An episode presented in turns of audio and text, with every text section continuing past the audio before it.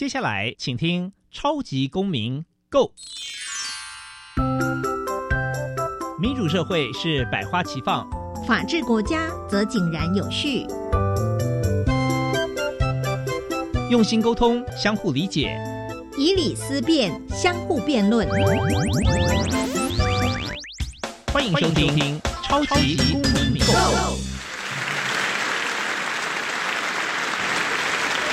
各位听众朋友，大家好，欢迎再次收听《超级公民购》。《超级公民购》呢是由教育部所委托，由国立教育广播电台以及财团法人民间公民与法治教育基金会联合制播。我是节目主持人苏格格苏明祥。那本基金会呢是以民主基础系列以及公民行动方案系列两大出版品为中心，希望培育未来的公民具备法律价值以及思辨的能力。此外呢，我们特别关注教育现场的辅导管教议题，目前出版了。老师，你也可以这样做。以及老师，我有话要说。这两本书针对校园中常见的辅导管教议题，提供法律以及教育的观点。除了每年固定举办全国公民行动方案竞赛以外，我们基金会呢也不定时的举办教师研习工作坊，希望与社会各界合作来推广台湾的人权法治教育。接下来进入小小公民庭看厅，小小公民停看听。在这个单元，我们将会带给大家有趣而且实用的公民法治小知识哦。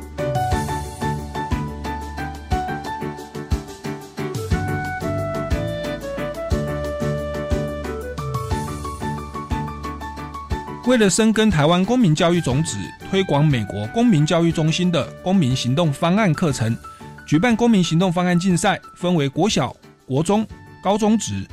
凡在学的学生皆可组队报名参加，由关心生活环境、挖掘公共议题，透过四大步骤的实作提出行动方案。公民行动方案第一步，先由学生来决定其所要行动的公共议题，它可以是班级性、全校性、社区性，甚至全国性、全球性。然而，从行动实践的角度，老师会鼓励先从自己的生活周遭来关怀起，例如班级的整洁秩序、霸凌、考试作弊。或如社区的污染、交通秩序、卫生美化等等。第二步，学生必须先研究此公共议题，分析其成因和现况，掌握解决问题的执掌和相关资源所在。第三步，学生必须检讨出可行的改进策略，以决定将采取何种策略。第四步，将其所决定的策略转化成实际的计划与行动。公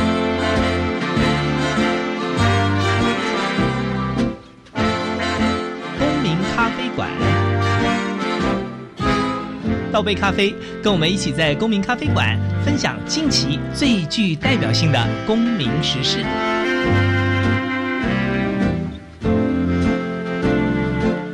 各位听众朋友，大家好，欢迎再次收听超级公民购。那我们现在聊到的主题呢是校园法治向下扎根。那我们今天呢邀请到的是我们的。大专杯的公民行动方案的评审，那他本身呢也在司法院担任法官，进行这个社会对话以及公民教育的工作的郑玉仁法官，掌声欢迎郑法官。各位听众大家好，主持人好。那郑法官其实在去年有来过我们节目，那我这个其实印象蛮深刻的，因为郑法官他是个头很高，然后为人非常的谦和，一般可能这个听众朋友觉得法官是高高在上，很威严呐。对，但是郑法官因为这个从小的这个成长的背景啊，也算是从基层起来半工半读哦，然后后来再一路的这样子，这个上来担任法官，所以有时候跟他讲话会觉得有那一些人文，有那种温温暖哦。跟跟这种与社会对话的的的这种背景，所以觉得你来担任这个工作其实是非常非常适合的。那这个部分是不是我们再次邀请郑法官再跟我们听众朋友简单介绍一下自己的学经历背景啊？好，谢谢主持人。因为不敢当，我觉得应该这个特质应该其实每个法官都有了，只是说可能不见得每个法官都有机会来这样的一个场合跟主持人还有跟听众来这样谈这些事情。那我想，这个作为一个人的特质，应该在这个工作上面应该都是很接近的。我目前是在司法院，算是司法院的调办司法官。那就是负责这个司法与社会对话，还有这个法治教育的一个工作。嗯，那我们这个调办司法官呢，基本上就还是法官的职务，只是说我们调到司法院来负责一些政策规划啦、法案或者是一些行政上的一个事务。嗯，那将来。呃，可能一般是两年或者是三年，呃的时间，我们还是要回到我们的审判工作区，因为对法官来说，审判工作才是我们算是一个根本的一个的一个事务。那在到司法院之前，我一直都嗯担任法官的职务，今年已经是第十二年了。那前面的时间都在台北地方法院服务，那也当过刑庭的法官、民庭的法官，那后来在重大金融专庭，嗯，负责处理重大。呃，金融犯罪的部分，那后来才到司法院来做调办室的法官。嗯所以十二年的法官生涯，历任民庭、刑庭跟金融的专庭哦，所以算是。全面的学习啊，那我我蛮好奇的，像你们来到司法院的司法行政厅嘛，然后从事这个社会对话跟公民教育，嗯这个是您填志愿而来的吗？还是长官指派？为什么会想要做这一块呢？司法院算是一个新的尝试呢，因为在我们许忠立院长嗯上任之后，他觉得除了既有的一些政策上面或者法案的推动之外，那怎么样的一个方式能够让民众更了解司法、更了解法律，然后促进。甚至借由对话的方式，也许促进整个，也许是体系、体制，或者是整个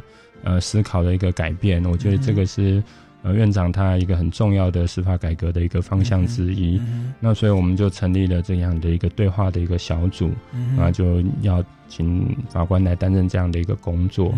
那就我而言，当然。不不是说怎么填志愿或怎样，就是说，或者是长官特别觉得你去把你挑出来，是我们是觉得说这样的一个工作基本上是真的蛮重要的，因为司法确实面临到一样一些状况，那有时候当然是司法该被批判的，或者是说该呃就他的判断可能该被责难或者是该承担的，那我们当然是愿意去承担。但是有一部分可能是也许我们的资讯或者是说对于法律的概念可能不够了解。或者是我们可能没有很好的一个沟通的一个方式，呃，沟通的语言啊，让大家能够去去了解，或是彼此的理解。那我觉得这样就比较可惜。嗯那所以做了十十多年的法官，我就觉得这个可能是一个将来蛮重要的一块。那所以也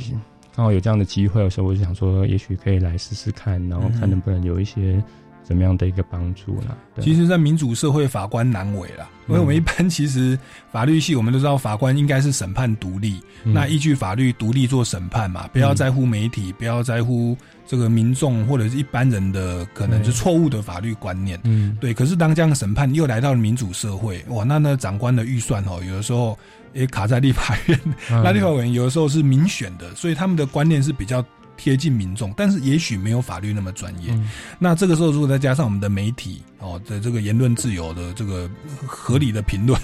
那法官真的压力很大。我有朋友同学在当法官，他说他坐计程车哦，不敢让人家知道他当法官。但可见说，那个民众跟这个司法之间的鸿沟，其实确实需要这个司法院来来站出来哦，来跟大家多一些对话跟沟通，这是非常有意义的工作。对，我是比较正面的看待这个事情，因为。我觉得现在其实，因为我们很快，我们已经要迈向五 G 的一个时代嘛，那所以很多的不管是自媒体，或者是资讯，或者是整个网络的一个时代，会加速加速的发展。那其实大家。去，不管是一般民众也好，或者是所以当中他在获取资讯的一个管道或者来源，基本上非常的多元，那也非常的快速。嗯，所以已经不是以前说啊，这个我我是专业，所以你必须要相信我是权威，我讲的没有错，而是他有可能会从很多的管道里面去收取到更多的资讯，甚至是很多的资源或是很多的资料。那所以变成说，在这样的一个情况之下，你做的一个判断，或者是你不管是判决判断，或者是各行各业都一样。你要怎么样去除了展现你的专业之外，要怎么样让大家能够真的去理解你做的这个决定，或者是彼此能够去交换意见，那做出一个也许是更好的决定。那所以我觉得去正向的看待这件事情，就是说，比如说以往我们都会像刚刚主持人讲，就是说，哎，搭计程车好像不好意思让大家知道我是法官，可能有些困难，或者是搞完人家会就说，嗯，是恐龙或什么。但是吊诡一点，就是一个职业你都很难去说出口的时候。这好像就是，也许到底是哪边出了问题？那也许我们该尝试，就是说，在某些部分，我们是不是真的应该想办法去尝试，是把我们的呃理由啦，因为基本上判决不可能是没有任何理由，怎么样把理由说清楚？那让人家能够用人家能够理解的，也许是说理的方式，让人家能够去理解。嗯那有些如果真的是说不清楚的，或者是说啊确实比较难呃说得过去，那这样是不是代表说，也许有在值得思考的空间，或者是嗯。我们该再进一步去想说，那我们应该要怎么讲，嗯。人家才能够去理解？嗯如果我们真的觉得这样的一个判断是有它的依据，嗯哼，或者是有它的道理的，嗯。那我们应该怎么样的去让人家去理解？那好像也是我们必须要去思考的一个方式，而不是说、呃、你们不懂，或是啊、你们没有这样的一个法律的专业，那就说、啊那就不去理会，因为不理会的结果，并不会造成一个更整个社会不会往更好的方向去啊。因为是在这样的一个不理会结果，可能是双方的误解越来越深。是那也许将来某一方做的一个决定，就是全面的不信任这个制度，或者是全面的否定你这个职业。那我想，如果这样的话，看来也不是一个可以解决问题的方式。所以，怎么样找到一个方式，可以彼此让这个社会能够往更好的方向去走？嗯哼。那我觉得多一点的理解跟沟通是有必要的。对，所以司法院啊，也包含有徐宗立的这个院长，也是非常重视这一块哦。对那所以我刚刚想到一个方法，就是请哦，像政法官这样的人才哦，多来我们教育广播电台哦，跟民众对话。法院人才很多，对，是，还有说这个司法院的一些政策跟改革，其实立即的让我们听众朋友知道。嗯哼那我觉得第二个就是，诶，听说司法院从去年底开始，就是我们也参与了我们民间公民与法治教育基金会，我们长期有在推动小学、国中、高中的全国公民行动方案竞赛。那司法院在去年底也进入了这个类似的活动，但是说主办单位是司法院嘛，对我们基金会反而是协办或提供了一些协助。嗯对，对，那我蛮好奇的，我我们基金会有这么伟大吗？还是说我们这个活动有这么成功吗？为什么司法院会呃会会来参与，或者说来推动这个大专杯的公民行动方案竞赛呢？我想整个缘起在于说，因为司法院在推动这一块，那当然我们司法院有的当然就是法律方面的一个专业嘛，那或者审判上面的专业。那我们现在希望说，嗯，透过比较多元的方式，或者很多不同的也许新的媒介，嗯那用民众听得懂的语言或是方式，让民众能够去了解司法或是了解法律。嗯那所以当然我们就必须要去仰仗别人的专业，譬如说，我们就跟金马合作，在呃合作的一个司法影展，嗯然后跟金马金马合作司法影展。那譬如说，我们希望有透过动画的方式，所以我们跟台湾现在最红的台湾爸，嗯。比如说去年的跨年烟火，大家应该有看到在一零一上面的那个动画，嗯。其实就是除了梦想动画之外，就是台湾爸做的。嗯。那当然，后来我们希望说能够呃做跨界的沙龙，或者跟年轻人有一些可能一些互动，所以我们就找了法律白话文，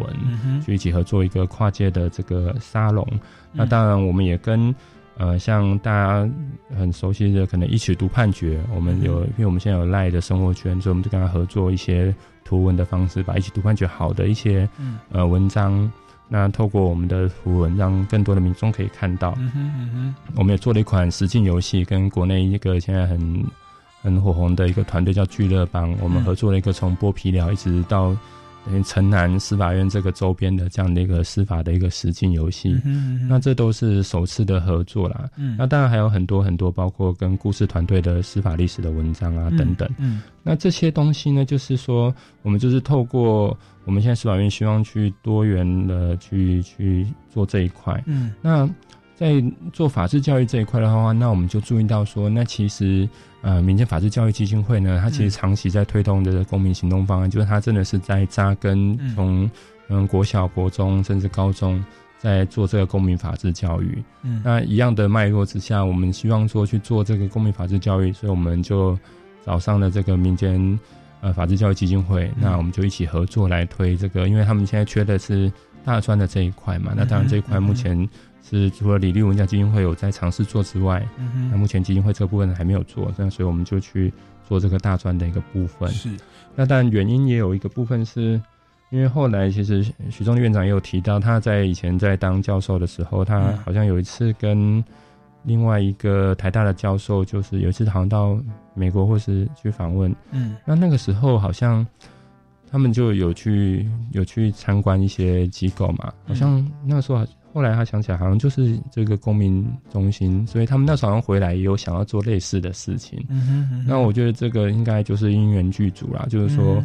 可能刚好在这个当下，那我们嗯。推动的一个施改方向，嗯。那刚好法治教育基金会这边它长期在推动，那我们也看到了，那所以刚好大家都基于彼此的一个善意，那我们来做合作，因为我觉得这一块是大家都很关心，那也都知道说这样的一个扎根对于未来来说是非常重要的，嗯那也看得到未来的的一个的一个成果，所以。嗯节目一开始，小小公民庭看厅其实有提到说，公民行动方案竞赛，它就是分成四大步骤嘛。嗯第一个找到公共议题，第二个研拟策略，嗯第三个检验策略，嗯第四个再加以这个实践。那我想请问哦，这样大专杯的部分，就大专杯的公民行动方案竞赛，它在内涵跟精神，或者说它在这一次第一次办哦，那么多学生的报名的主题上，嗯有没有一些不一样呢？这个是给我们听众朋友稍微介绍一下，我觉得或者报名的整体状况。嗯，嗯我们今年算是第一次尝试。那我们那个时候就设定，因为希望能够是一个团队合作的一个概念，那希望是一个跨界的一个跨领域的结合，所以我们是预设说，他的队伍里面必须要跨科系嗯或是跨院校的一个组成。嗯那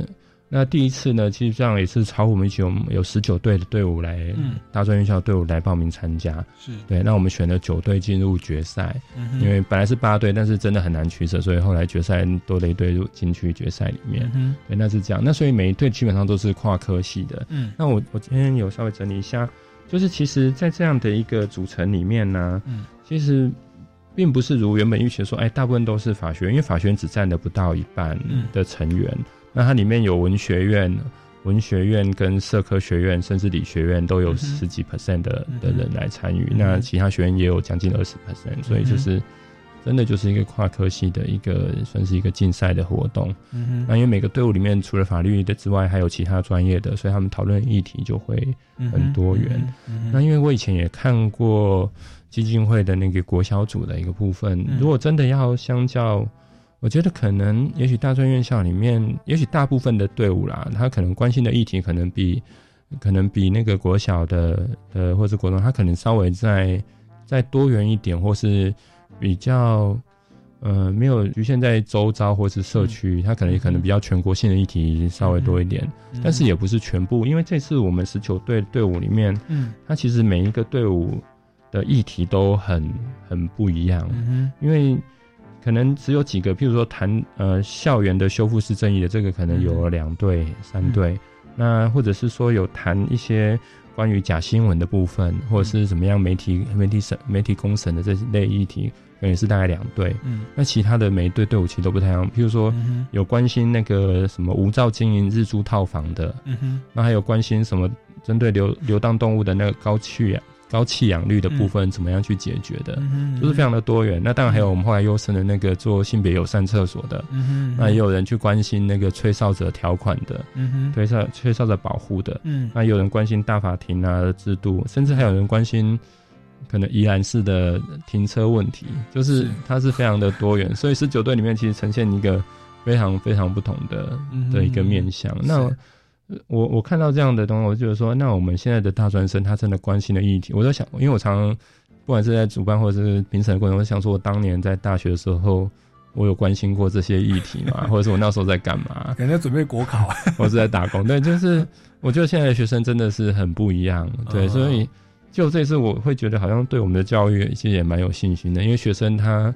不管他去发现问题，或是他收集议题的能力，嗯我觉得都很不一样。对对对，之前我们节目上有访问那个佳作的队伍，就是民雄大凤那他们那个那个组长蛮好玩，他是中正大学法律系。他说一开始是为了奖金啦，对。因为你们这个大专杯因为是司法院头主办哦，所以预算比较高，奖金比我们基金会的小学、国中、高中的嗯。来的高。他说一开始是为了奖金，那后来就看了报名资格，如法官所说要跨科系，他就硬找了别的科系。结果他说在这边他就发现了，在明明讨论同样的一个议题，他觉得学理工的、学会计的、学资料处理的、学法律的，嗯真的切入的角角度是不一样的。所以他因此结交了不同的朋友，嗯那也许以后在事业上是可以彼此合作，开拓的视野。那我们法律人就是就比较容易读书压力大嘛，就容易这个躲在象牙塔里面。那透过这个活动，其实大家都开拓了不同的视野、哦，对对对，这是他们学到一个很大的这个收获。那那嗯第二个就是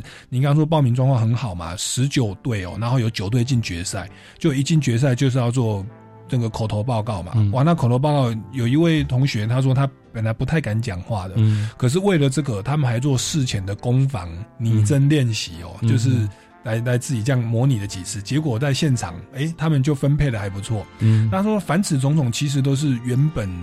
为了除了奖金以外哦，他们意料不到的其他收获。对那后来发现这些收获反而比这个原本的奖金收获还要来得大哦。嗯所以这个活动嗯 其实是非常的有意义哦。那其实现在好像也在慢慢在准备说，今年二零二零年的年底也在筹划当中。对对，我们有在讨论怎么样进一步往下做啦。对对，因为去年第一届就办到快二十个队伍啊，其实已经比我们长期推动的八九年这个国中的报名人数好像已经超越了所以这个确确实是很不错的一个现象哦。嗯而且这个大专生他们的主题又更大、更多元哦。那当然说这个可能有的会太大了，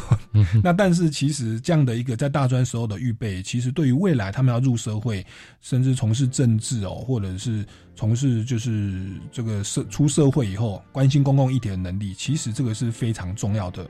基本的公民教育哦。嗯嗯，好，那这个相信郑法官也也是担任这一次的评审嘛。嗯那您在这当中，相信有这个十九队，相信有一些不少的案例，待会是可以跟我们听众朋友来做分享哦。嗯那分享之前，我们先来先进一段音乐。好。《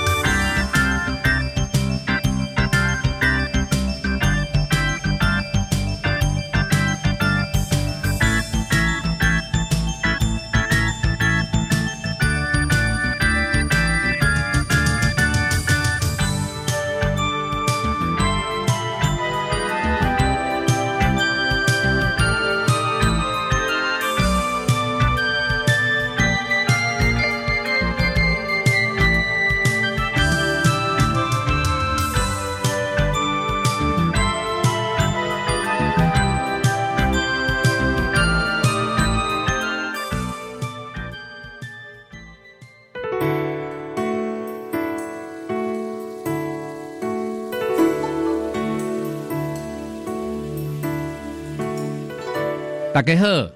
我是宝岛美术馆的阿田教授。台湾艺术真美丽，台湾历史嘛足澎湃。你敢知台湾艺术家顶真的创作故事咧？欢迎收听国立教育广播电台及台湾创客协会每礼拜二十点零五分到十一点合作制播的宝岛美术馆。台湾艺术，互你搁看较有哦。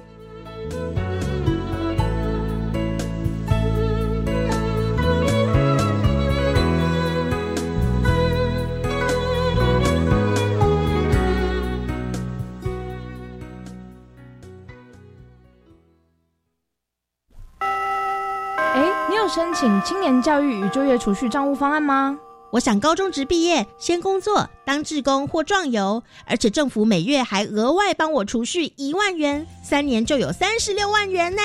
听起来好棒哦！我也要参加。即日起到一百零九年三月十六号止受理申请，详情请上青年教育与就业储蓄账户专区网站。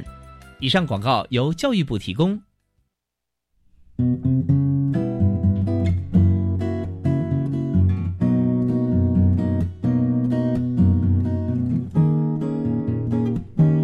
我是苏命苏米恩，你现在收听的是教育电台。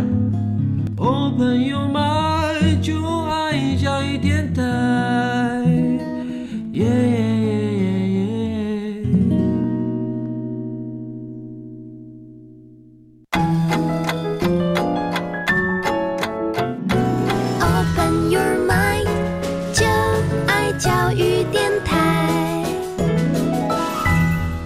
各位听众朋友，大家好，欢迎回来《超级公民购》。那持续为您访问到的呢，是我们的司法院的司法行政厅的法官郑玉仁法官。那他同时呢，是我们大专杯的公民行动方案的评审哦。那这边就要请问一下郑法官、郑评审，就是在去年，您说这个大专杯有十九组的队伍报名，那这个有九组进入决赛。那那我想请问一下，在你担任评审的这个过程啊，有没有令你印象比较深刻的队伍来跟我们听众朋友分享一下，好不好？我这一次的，其实，在决赛里面，我们看到了九九支队，我觉得有一个很深刻的感受，就是说，现在学生的那个，他不管是简报的能力，就是说，他做的那个 PowerPoint 啊，其实都非常的专业的水准，然后。那整个报告的那个报告的同学的那个口条啊，其实都非常的棒。嗯那我觉得这个真的是我们在教育，我觉得是非常成功的一块，嗯因为我知道像台大的叶秉成教授，嗯还有在推动这个简报的一个课程。嗯那甚至他有一些团队有在做这个，不管是阅读素养啊或者简报这样的一个培力。嗯啊，因为怎么样让人家在很短的时间里面，然后了解你报告的重点，或是吸取这样的一个目光，然后能够被你带入那样的一个情境，被你所吸引。那另外九队里面，我觉得都非常的优异，因为每个关注的都是不同议题。嗯。那有些就是现在反映现在社会的现况，譬如说，我们知道过去这一年多里面关于假新闻的部分，嗯哼，其实大家都非常的关心。那所以假新闻也是也是学生里面很关心的一个部分，所以有一个做假新闻的这样的一个一个队伍，有一组做那个算是劳工吹哨者保护的一个部分。嗯那为什么会觉得对这一组很很印象深刻？是因为他的队名叫做品江齐云柔冯琴佩嘉轩。队名也太长了吧，队名非常的长，所以 那这个名字呢，就代表他们每一个成员的一个名字的其中一个字。哦那但是他们上台都很坚持，他们就会说我们是平江群柔荣情佩嘉轩。他们在这个过程中就是团队的激荡，但是他们整个展现就是那种团队的情感。对，所以我觉得就是说，从这个过程中，我觉得看到非常有意义的地方，因为嗯因为他们的情感就有一个合合作一个专案，或者是一起嗯。讨论一些事情，感觉得到了更多的一个彼此的了解，嗯。或者是更多的一个凝聚。而且我听这个队名这样好像有十个字，所以是十个人。哦。对对对，有的队伍是有的队组队是十人以上，对，很多。他在报告的时候，因为他还有去访了一些可能就是国内的吹哨者，嗯哼，那他还去访了，比如说一些企业界对这方面的一个看法，因为他想做劳工的吹哨者嘛嗯的议题，嗯。所以他还去访了那个江医师，就是做那鱼铺子的江医师，城邦文化。然后还去访了劳团的人，就劳嗯。工会的人，嗯。那还去访了一些民意代表啊什么的，嗯。所以就很认真的去做这些的，不管是问题意识啦，或是寻找问题的解答，然后嗯去甚至去做推动，因为他可能在这些呃行动方案的过程之中，他去更深刻的去了解这个问题，嗯或者是他们也做了各国法规的一个的一个探讨，嗯。然后去也去看了国内目前的一个草案，嗯。然后去了解现实的不管是吹哨者啊，他遇到的一个状况。嗯哼，那所以等于他从这样的一个过程中，他更了解这个问题，然后他把这当成是他的也许将来不管是求学或者是将来到职场里面一个很重要的一个他想要努力的一环。其实吹哨者有的听众朋友可能不知道，以为是裁判啊，吹口哨，不是啦。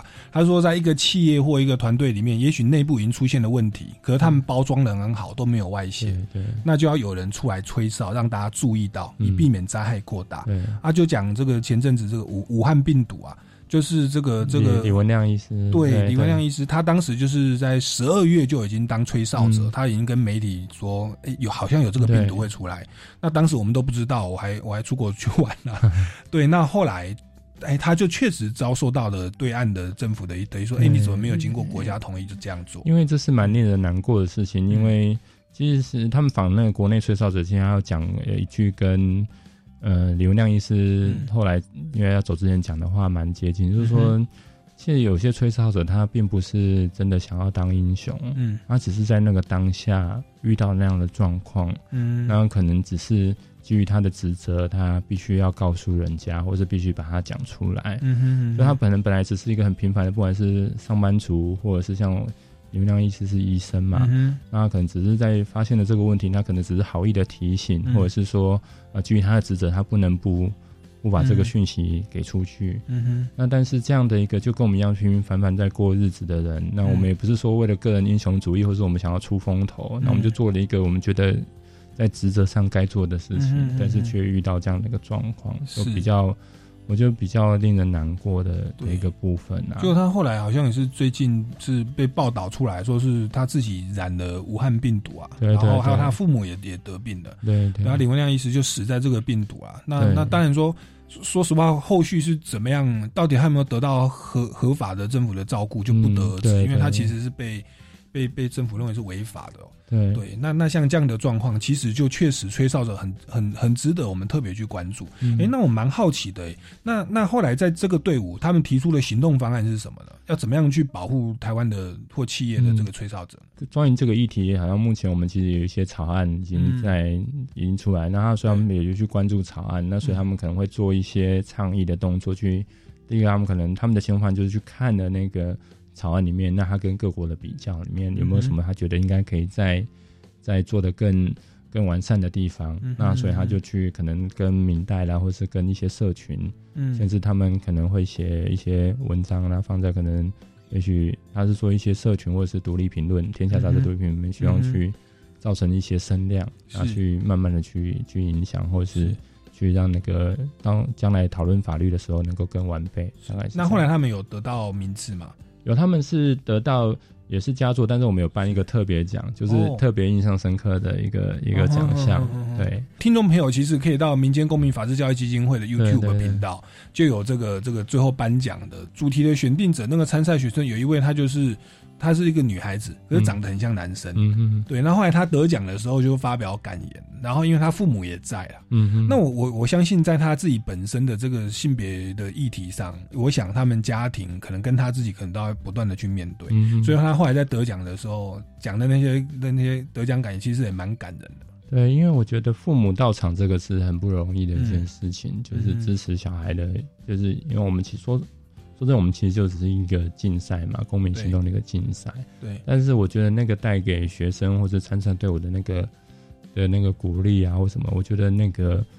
是一个很珍贵的一个部分。其实可能比我们预期想要达到的效益什么都还要来得深刻，因为有可能就影响了他很多。对，所以报名那个大专杯的公民行动方案竞赛哦，除了这个奖金比较高之外哦，然后再来就是他你可以认识不同科系的人，嗯而且学习到口语表达的技巧，对，让你本来不敢讲话，现在可以站在台上。对，那再来就是说，在探讨这些公民议题的时候，其实有的时候是背后有背后的的自己生命的问题，自己自己人生，因为你你你会谈论那个议题，一定是你在乎嘛。嗯那在乎可能有特别的原因，像嗯性别友善平等，其实是那个学生嗯他可能跟家人他们自己本来就有在在自己亲身经历，所以你特别有感。所以我觉得这个不只是理性的公民的行动问题，它背后是有温暖的，是是是有人文的而。且大家也知道，我们大法官之前才做了一个解释嘛，嗯所以嗯那台湾也是很，虽然在这方面走得非常的前面的一个国家，那我觉得这是一个，我觉得可以很好的大家去彼此的去讨论的一个议题啦，我觉得是。所以听说我们台湾过了那个大法官解释话也修法了嘛，就是说那个婚姻就是比较、嗯比较多元。那当然说还是有不同的声音啦。可是后来好像在一个欧洲的人权的会议啊，他们直接说：“哎、台湾你们人权的指数很高啊，忽然变很高，因为嗯我们在这一块是开亚洲之先河。”嗯，对，那那当然说一定有不同的立场，有不同的声音啦、哦。但但但是我觉得就代表我们台湾这个多元性的社会，其实对不同的声音，对不同的族群哦，其实是是有那种尊重跟包容的。嗯嗯嗯也许我不认同你，我不接受你，但但是我我我接受尊重你在这个空间，我们大家一起一起生活，而且你也会有合法的权利的保障。那其实这是一种人权观念的提升哦。对对对。好，那我们先来进一段音乐哦，待会再回来我们节目的现场。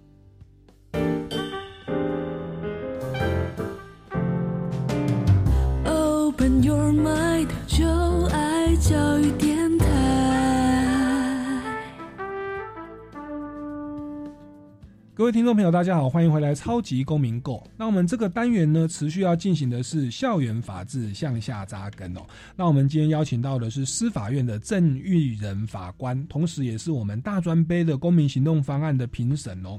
那刚刚我们郑法官跟大家分享到所谓的吹哨者。哦的这个队伍哦，他们这个很有令我们印象深刻。再就是性别友善平等的这个案例哦。那除了这两个案例之外，因为您说有十九支队伍报名哦，那是不是再跟我们分享一下，有一些呃值得给报名的队伍来做参考的？进入决赛的部分有九队，所以除了刚刚的两队之外，其实就我刚刚所说的，其实还有做就是关于媒体试读啊、假新闻这一类的。那那这个队伍其实它也蛮有趣的，它就是因为其实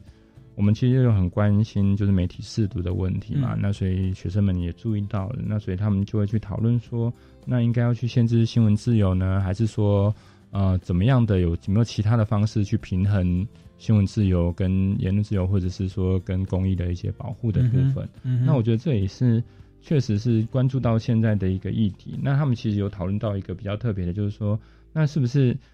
不同的年龄层或者是不同的族群，它的一个不同的一个媒体适度的部分，要怎么样去去去推动，或者是嗯怎么样去养成？对，那就是会讨论的感觉又更加的去去深入。嗯那我想这也是做了很多的一个功课，去了解的这方面的议题之后所做的一个推动了。嗯那我觉得就是说，其实他们就是现在学生的关心的议题呢，它其实就会非常的的多元。那嗯其实还有一个非常特别的地方，我觉得倒是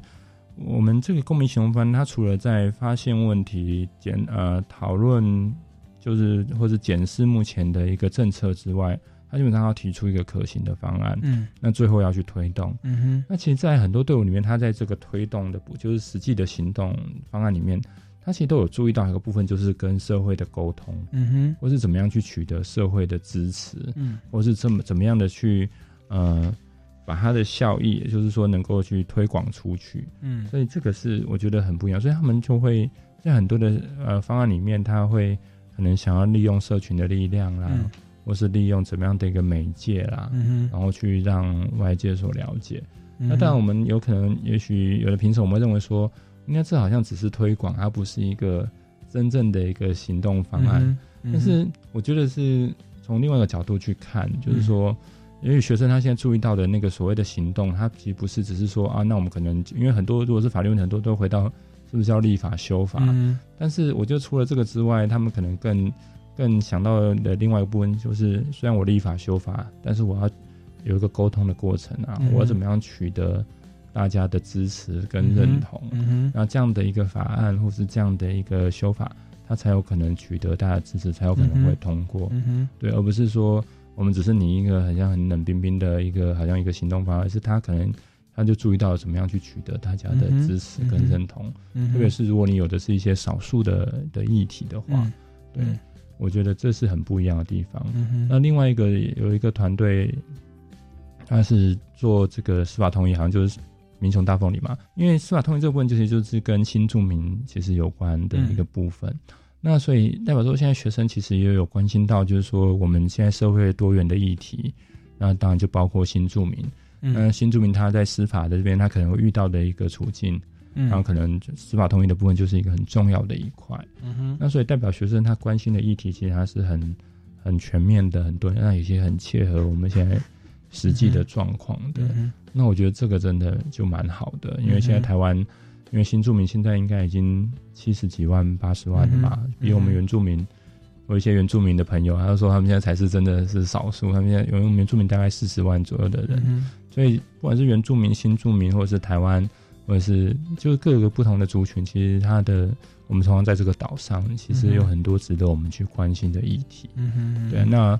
就不会沦为说可能只是那个族群里面他自己在推动，而是我们应该去想办法怎么样的去能够去解决这个问题。嗯对啊，那在面对这些公共议题，其实常常有的就是修法立法。嗯那其实修法立法好像学生比较没力啊，但是其实如果透过媒体或透过网络，其实那个宣导是是有必要的，因为我们知道立法委员他毕竟是要对选民负责，嗯所以他今天强行通过一个法律，如果民众是不支持的话，那个立法委员他在推动上，他可能就会顾虑再三。嗯所以其实你说这个媒体的宣导或者是网络的宣导，它不重要嘛？其实它是去影响，或者说去去表，等于是说服民众。那说服民众在立法委员以及修法方面才会比较顺利。对对所以其实这个政法官也是认为说，这个其实是一个行动的一个策略之一啦。嗯嗯对，那第二个就是说，您刚刚提到说，哎、那个司法通译的问题，就是新住民的这个那个通译的问题，我觉得刚好，因为我们主办单位 就是大专杯的公民行动方案竞赛的主办单位就是司法院嘛。嗯嗯，那您说有队伍他提到说这个通译的问题，通译就是在司法制度有这个新住民他们的方言，那嗯。这个不懂，那到了法院诉讼，他讲什么法官听不懂嘛，那就要请同意来来来做翻译。嗯那他们里面提供的一些这个公民行动的方案的这个建议啊，嗯，那刚好您也是担任法官，你有没有你有没有直接把他们的建议或可行的做法，有在司法院您就是主责机关嘛？后来有没有是怎么样来嗯运作？当然，我们这个在竞赛里面提到一些议题啦。那我想，因为跟很多其实是现在在不管是司法院或者是甚至法务部，他们在整个在修法的讨论过程中，嗯其实都有在进行讨论。是那这些意见当然也会，因为有的它反映出来是那个同一同一协会他们那边的的一个意见。那当然，它一定也会在这个整个在推动修法的过程中里面，或者怎么样去健全这个制度里面，它一定也会被一并的参考进去，嗯或者是一并的被纳进去。嗯哼对，其实我们会去了解到，就是说，其实这些议题，民众可能真的是有一定民众的关心，或者是有在注意到这个议题的。是对，那所以这个就会变成说，确实我们应该要去想说，怎么样把这样的一个问题，也许能够处理的更更完备、更好呢？因为这个可能是牵涉到，其实不只是到法庭上的人之外，那不不只是法官或者是法律工作者，可能还牵涉到很多当事人的一个权益的一个部分。嗯那刚刚我们司法院这个许宗力院长哦，这个也是长期希望说司法能够跟民众对话嘛，嗯然后进行沟通。那刚好其实如果说我们大专杯的公民行动方案竞赛，有的就刚好在谈论司法议题，嗯那我们我们主责机关，我觉得这个就直接上达天听啦。那我觉得在这个沟通对话的过程，我觉得这个就是一个很好的、很很好的一个运作啦。嗯嗯对，那其实对司法院，那以及说对我们民众，包含这个公共议题的对的这个要照顾的人，不管是吹哨吹哨者啊，那当然跟司法院有关是这个通译制度新著名的这些问题，其实就可以很快速的得到保障哦。呃，应该说更正面的意义嗯是在于说，因为我们评审里面，因为当然也包括了我们法官嘛，那当然院长、秘书长也都在决赛的时候都有参与。是，那我觉得一个很正面的意义是在于说，有些司法改革的东西，我们有时候会觉得它好像离民众比较遥远，或者也许民众离生活啊，离民众的生活的距离很很远，或是嗯也不知道民众到底有没有感受到这样的一个改革确实有在进行中。嗯但是在这样的一个竞赛的一个过程中，我觉得至少在场的法官他，因为有些会提到的部部分，其实就刚好是司法，其实现在已经在着手的，嗯或者是就刚好是这几年里面，其实我们整个司法进程，也就这十几二十年，也有一个很大的改变，嗯是有很大长足的一个进步。那其实就可以了解到说，其实我们是一直一直在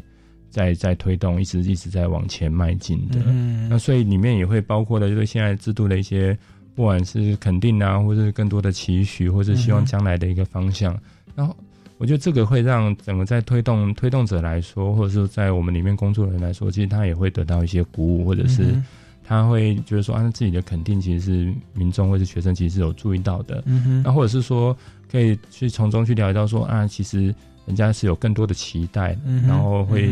那这确实是一个重要的一个议题，嗯或是重要的方向。嗯那也会去强化，就是说要往这个部分去再努持续努力，或者是推动改革的决心。是，我觉得这是一个非常正面的一个意义啦。是对，那所以那一天秘书长跟院长回去之后，他们是对这个是竞赛的一个成果，其实他们是非常的肯定的。对，而且就当初本来只是想说办这个活动，结结果发现对司法改革，然后这司法与民众的对话，包含对司法人员的这个司法改革的鼓励，其实都是很棒，包含你们有广纳民众的一些看法啦。对，那这个都是很有帮助我。觉得你看到学生在台上，在在在那样的一个报告，然后嗯他。因为他一关心这些议题，嗯所以他在讨论这些议题的时候，你可以看到学生那种真切的嗯的一个态度。嗯因为他他觉得有可能跟他切身，或者是他觉得他就真的很在意这件事情。嗯那我觉得是很容易你会有所感动的。是对是他不是只是单纯的说，哦，可能我们就为了交作业、交一篇报告，然后就心里如意。嗯我觉得他是去选，因为题目是他自己选的嘛，让他自己去看了这么多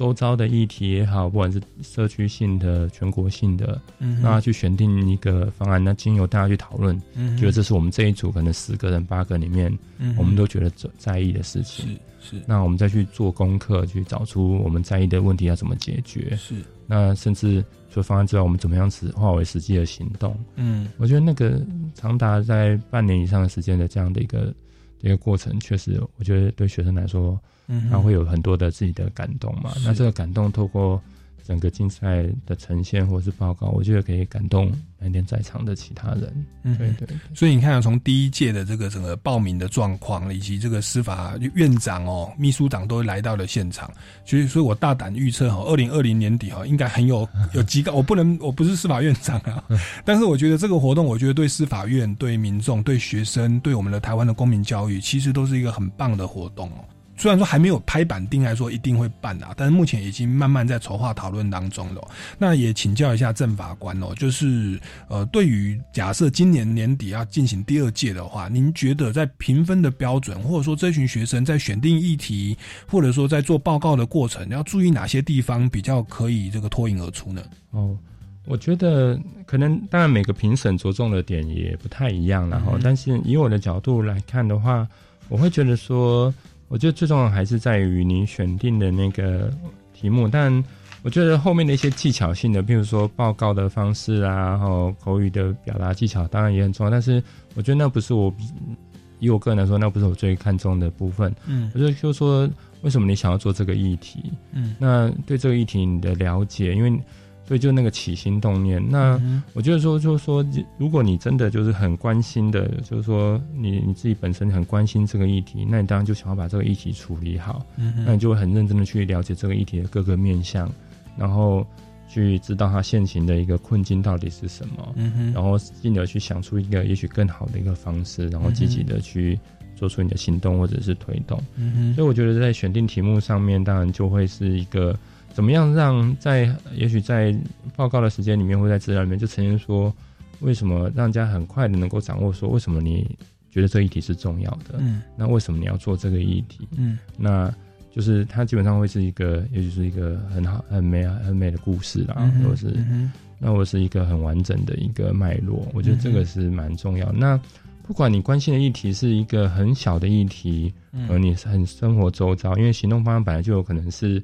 呃社区性的，或是学校场域的，那有可能是呃县市层级或者是全国层级的。我觉得那并不重要，但是重点是我们在处理一些很小的议题的时候，那我们怎么样把小的议题处理清楚，然后告诉人家说，为什么虽然它是一个小议题，但是我很关心它。嗯哼，那我觉得这为什么重要？嗯，那我就把小的问题做得很精致，然后可以说服人家。这这也不见得就是一个不好的一个的案例，或是不好的一个案子。是，那你关心一个很大的问题，但是关心一个很大的问题，可能是全国立法修法的整个制度面的问题。嗯，那他当然有可能一下子会很吸引人，因为大家觉得哦这很重要，因为大家都在讨论。嗯，但是另外一个缺点可能就是说，因为它很大，所以也很分散。嗯，所以你可能就是。呃，做几个大方向，但是你并没有实际的很深入的，那就可能去找找外国立法例，然后或者是各个方式，然后就做了一篇报告。嗯，那也不见得就是好。所以做大议题的时候，怎么样把这样的一个大议题，然后能够把它收拢，然后成为几个比较具体的一个方向，或者聚集要到几个比较重要的一个重点上面。嗯，就做大议题跟小议题里面就不太一样。嗯，那大议题的话。当然，如果你只是说啊，那大家都关心，说我就做，我觉得那个呈现出来的方式，你也比较难去感动人家，或是去打动评审。嗯对啊，甚至你在做的过程中，因为你只是想要做一个大家都觉得重要的议题，你少了自己的那个你自己的心热情热情。对，所以我觉得那个在很多人字里行间是看得出来，或者从你的因为在表达上面，我们其实是可以感觉得出来的。那所以。要怎么样在大议题里面，但是又能够去带出，其实虽然是大家都关心，但为什么我选定这个议题？嗯，那怎么样去说出一个故事，或是让它的的的整个合理化，或是脉络化的更清楚？我觉得这倒是一个非常重要的一个一环啊。因为其实说真的，在台上的简报或者是资料，嗯，资料当然资料的准备。然后台上的简报可能就是几分钟的时间，那怎么样很快的去让大家掌握到，或是打动人家，这是非常的重要。嗯哼，那当然要讲的再那一点，就是说你准备的资料要跟你最后上台简报基本上。要有一个相同可以依循的脉络嘛？因为书面报告就是人家第一步认识你，那透过你的简报，怎么样去把它结合，产生爆发力，或是吸引很快的聚焦，吸引人家的目光？我觉得这是一个非常重要的一个事情。哇，谢谢郑法官要给我们这么多的意见那兵兵法说上兵伐谋啊，这个战略比战术重要，所以在选题的部分，这个你要自己真的关切。像刚那个性别友善厕所，就他自己。就是你看，父母都来了，然后这个应该他自己就在面对这种性别的问题，那那这个东西才可以打动评审、打动人的，那也会影响到你在做这个报告的用心度，然后行动方案的这个用心程度。对，像性别友善处，它就是一个很很有趣的案例哦，因为因为现在主办是司法院嘛，当然我们在想议题的时候，我们会想说，哎，可能要跟司法院相关啊，或是法律议题啊，嗯哼，可是到后来可能很多都是推动修法、立法什么的，但是。你看性别友善说，它其实跟好像跟司法院其实没有那么的直接，或者是跟法案本身可能也没有那么的直接。嗯，那为什么他最后可以让评审给他最优胜？就是说我真的很关心这个议题，那我借由这样的一个方式，我让大家理解到我真的很关心，而且我提出一个我觉得大家都可以就可以打动大家的一个方式。那我也很想要去真的去推动这件事情。嗯也就是说，不要被以往的一些观念或是概念所。所限说出，觉得说啊，我只来我来参加比赛，那因为是这个主办单位是这个，所以我就一定要去找看起来司法的东西，很司法或是很法律的东西。其实我觉得就是既然是公民就出于对社会的关心，或是对于你周遭环境的关心，其实它才是最主要的一个出发点。是对啊，所以。那这样这样的关系之下，当然我们可以做它跟一些法律的制度的连接，或是社会的连接，嗯，是可以的嘛？是。那但是我觉得一开始你真正想要解决的那个问题才是真的，而且不只是取得比赛的奖金，而是如果真的这样的过程，我们真的能够把这个问题应用这样的方式提出好的方案，那甚至将来能够解决，我觉得那就是一个更大的一个的成就感呢。对，所以我觉得选出选议题的时候，大家也不用那么的限缩或是局限啊，因为。这样的议题，它还是有可能可以跟司法有一些连接，或者在这样的竞赛中，它还是有可能可以可以表现出来，或是脱颖而出的。所以，我们二零二零的这个第二届的大专杯公民行动方案竞赛，也请大家密切。关注这个司法院的网站嘛，也会有一些相关的讯息来来来这个报道。那各位听众朋友，如果对于本节目呢有任何的疑问或建议，也欢迎到超级公民购的脸书粉丝专业来留言，或者到呢民间公民与法治教育基金会的脸书粉丝专业或官网来了解进一步的消息哦。那我们今天呢超级公民购这个就到这边告一段落，我们下个礼拜六三点零五分再见喽，拜拜。拜。